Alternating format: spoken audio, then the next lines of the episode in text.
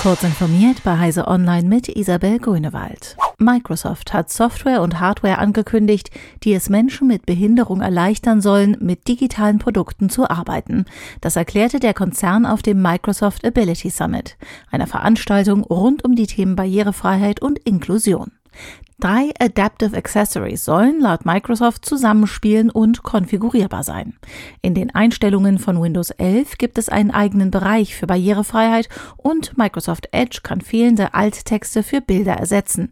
Diese Texte werden von Screenreadern erfasst, die wiederum Menschen helfen, die nicht oder nur schlecht sehen können.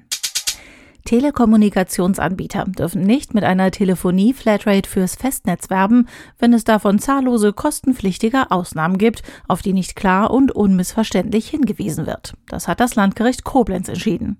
Geklagt hatte der Verbraucherzentrale Bundesverband. In dem Fall waren zwei Internettarife unter anderem mit einer Telefonie-Flatrate ins Festnetz als Vertragsbestandteil beworben worden. Die 100 Seiten umfassende Ausnahmeliste mit kostenpflichtigen Ortsvorwahlnummern, etwa für die Einwahl bei Telefonkonferenzdiensten, war erst nach acht Schritten erreichbar. Apple sieht in der Augmented Reality ein wichtiges Zukunftsfeld. Von der Entwicklungsabteilung bis hin zu Konzernchef Tim Cook singen die Manager des iPhone-Konzerns ein Loblied auf die Technik. Dennoch gibt es nun Kritik an Apples bisherigem Vorgehen. Nach wie vor wird nämlich die nützliche AR-Webtechnik WebXR von Apples Standardbrowser Safari nicht unterstützt. Apple bremse Innovationen im Bereich der Augmented Reality im Web aus, meint etwa Christopher Lepkowski, Experte für Immersive Computing vom AR-Startup Pretty Big Monsters.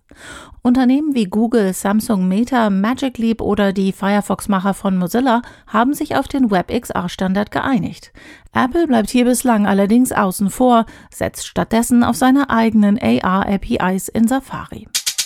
Es ist ein Spektakel für Frühaufsteher. Am kommenden Montag können Himmelsgucker eine totale Mondfinsternis beobachten, wenn auch nicht überall in Deutschland. Die Totalität beginne um 5.29 Uhr, genau dann, wenn der Trabant von der Mitte Deutschlands aus gesehen gerade untergeht, erklärt Sven Melchert, Vorsitzender der Vereinigung der Sternenfreunde in Deutschland. Weiter im Osten verpasse man dieses Spektakel, weiter im Westen könne man die totale Phase eine kurze Zeit beobachten, so denn das Wetter mitspielt. Diese und weitere aktuelle Nachrichten finden Sie ausführlich auf heise.de.